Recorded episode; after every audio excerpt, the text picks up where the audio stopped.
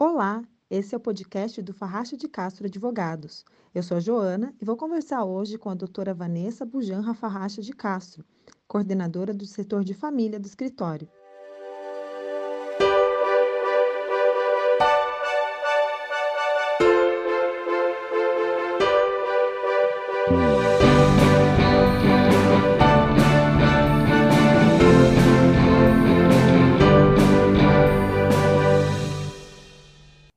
Doutora Vanessa? Olá, Joana, tudo ótimo. Então, doutora, hoje a gente vai conversar sobre um dos temas que é mais polêmico e que acho que gera mais demandas no direito de família, que são os alimentos, também conhecido ou mais conhecido como pensão alimentícia. Então, doutora, em primeiro lugar, o que são os alimentos e por que eles têm esse nome? Bom, os alimentos, eles são conceituados pela doutrina como tudo que é indispensável à sobrevivência da pessoa. Por exemplo, os próprios alimentos, moradia, educação, saúde. Então, seria tudo que daria à pessoa uma vida digna, né? No direito de família, a gente fala em prestar alimentos quando uma pessoa vai ter que contribuir com uma outra pessoa que necessita. E, na realidade, é, isso pode acontecer. Por exemplo, se é um filho, um filho menor, né? A, os filhos menores, eles têm uma dependência presumida dos pais. Mas também pode acontecer em caso de parentesco, ou até também em caso de ex-cônjuge ou ex-companheiro. Então, seria isso, seria é, uma prestação que uma pessoa que tem condições daria para outra pessoa que está necessitando naquele momento. Doutora, e como os alimentos são pagos ou definidos? É possível a pessoa pagar a pensão de outra maneira que não seja em dinheiro? Sim. Então, na realidade, existem duas formas de definir os alimentos. A primeira forma seria uma forma consensual, quando as partes conseguem chegar num acordo, conseguem conversar e estipular esses valores. E a segunda forma seria via judiciário, quando as pessoas não conseguem chegar a um consenso. Então, não conseguindo chegar a um consenso, uma das partes vai ter que ajuizar uma ação. Se for a parte é, que está precisando, ela vai ajuizar uma ação contra a pessoa que tem que prestar pedindo, e algumas vezes também a própria pessoa que tem que prestar também pode oferecer os alimentos. Né? Existe essa possibilidade. E os alimentos, é, na maior parte das vezes, eles são fixados em dinheiro, que a gente chama em espécie. Mas existe a possibilidade também deles serem pagos em coisas. Aliás, essa é uma demanda grande que surge no escritório. Alguma, alguns dos, do, das pessoas que vão prestar os alimentos preferem pagar direto em algumas coisas, como, por exemplo, pagar direto à escola, então pagaria direto para o colégio que a criança está matriculada, ou pagar direto ao plano de saúde.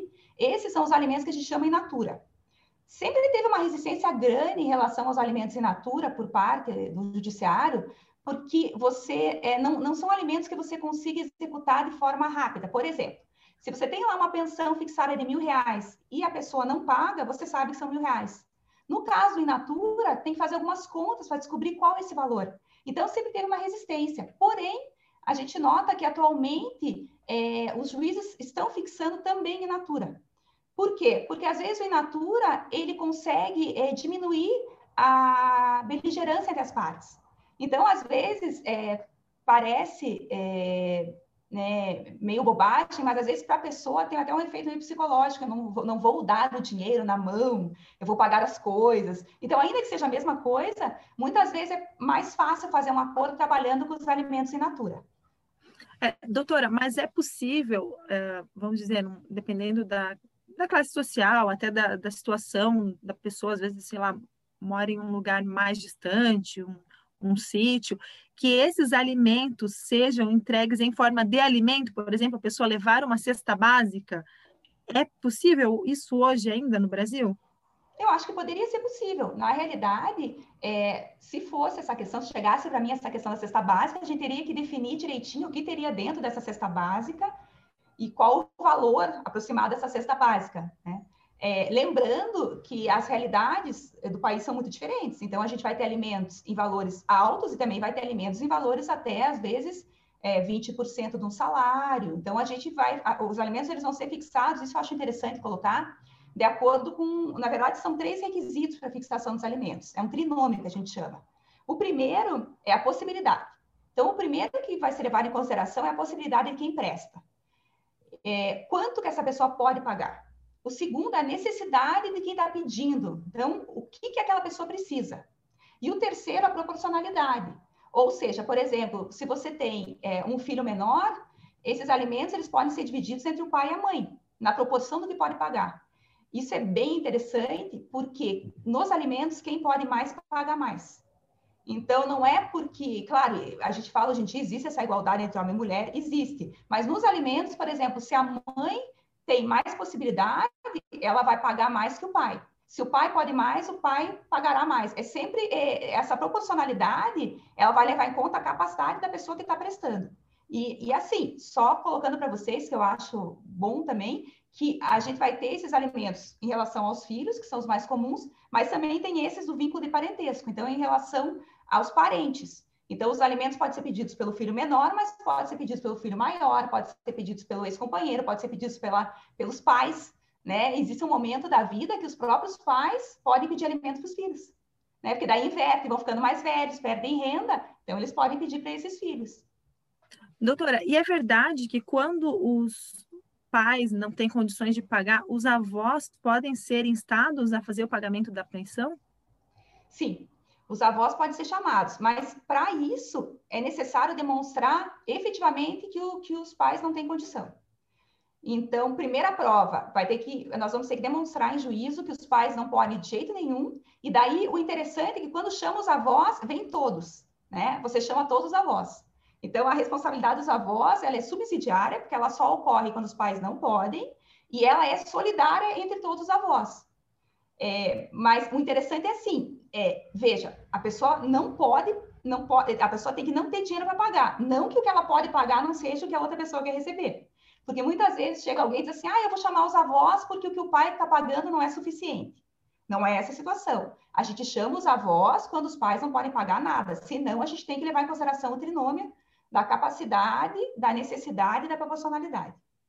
Doutora, e em caso de guarda compartilhada, como é que fica? Tem que pagar pensão? Quem paga?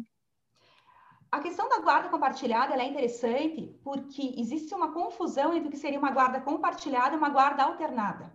Quando nós falamos em guarda compartilhada, as pessoas já pensam em divisão do tempo.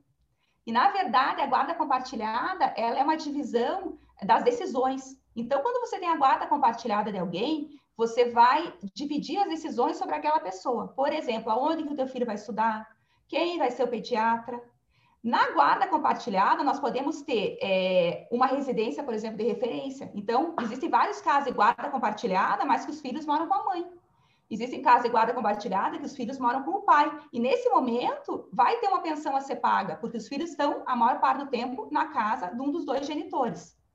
Claro que se você tem um tipo de guarda que seria uma semana na casa de cada um, daí provavelmente os alimentos vão ser dispensados, porque cada um vai arcar com aquele gasto durante uma semana. Porém, como eu coloquei para vocês, é, essa questão é, do compartilhamento de tempo não é uma questão muito bem é, definida é, até entre os psicólogos, o Ministério Público também não gosta muito. Por quê? Porque é difícil você conseguir criar uma rotina tendo duas casas. Então, em alguns casos, eu já vi dar certo.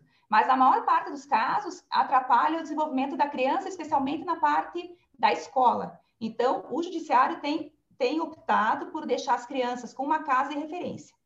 E nesse caso, quando você tem uma casa de referência, você vai ter que efetivamente prestar alimentos para a pessoa que está é, gastando mais com aquele alimentando, né? Com aquela pessoa que vai receber os alimentos. Doutora, e até quando a pensão deve ser paga no caso de filhos? Até os 18 anos, enquanto estiver estudando? Como funciona? É, essa é uma questão complicada que sempre gera polêmica. Por quê? Porque os filhos fazem 18 e muitos pais deixam de pagar. E, na realidade, é, já é simulado o entendimento de que para parar de pagar os alimentos tem que entrar com uma ação de exoneração. A diferença é a seguinte: enquanto os filhos são menores, essas despesas são presumidas. Então, basta ser um filho menor que já se presume que ele tem, é, que ele tem que receber os alimentos. Com os maiores tem que ser comprovada. Então, com os filhos maiores, esses filhos vão ter que comprovar em juízo que eles ainda precisam dessa ajuda. Na prática, nós vemos que o pagamento dos alimentos para os filhos maiores, ele vai até o final da faculdade ou do curso técnico em torno de 24 anos.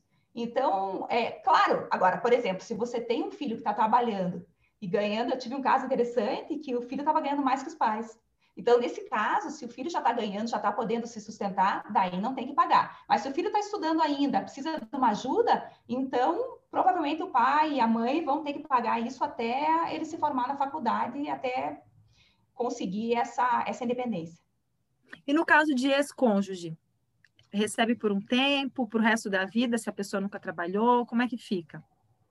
O ex-cônjuge, é, na verdade, nós tivemos uma, uma evolução, né? Antigamente, é, existia uma situação bem delineada dos homens trabalhando, as mulheres em casa.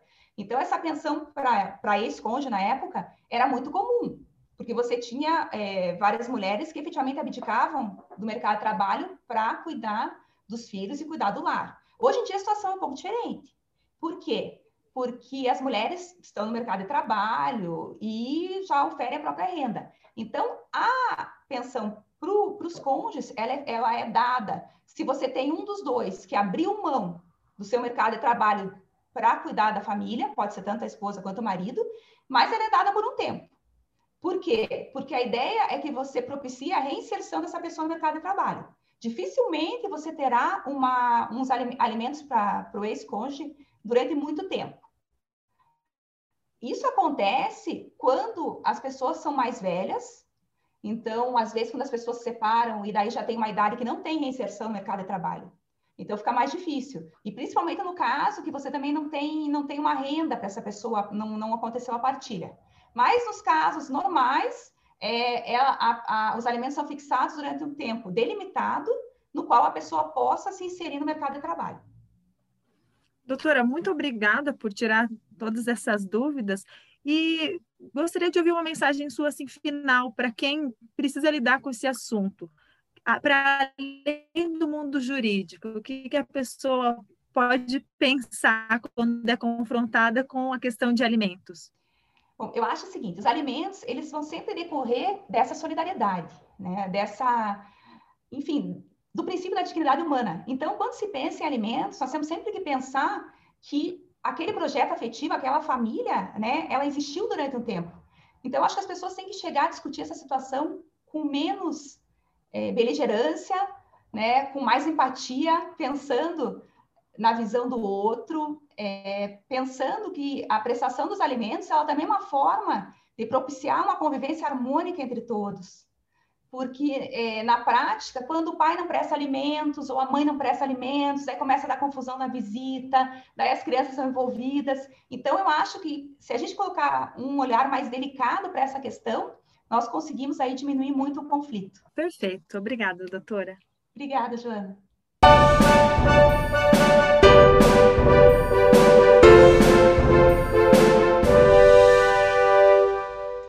No site da Farracha de Castro Advogados, você encontra notícias recentes sobre o mundo jurídico. Leia sobre a declaração do Supremo Tribunal Federal, dando conta de que é inconstitucional a retenção de ISS de prestador de fora do município. Está no forno um livro escrito pelo advogado Carlos Alberto Farracha de Castro. Na obra, impressões que permeiam a atividade jurídica e sua vida pessoal. Lançamento em breve. A cultura do cancelamento é um dos temas tratados pelo blog Livre Instância, mantido pela equipe da Farracha de Castro Advogados. Acesse livreinstância.com.br.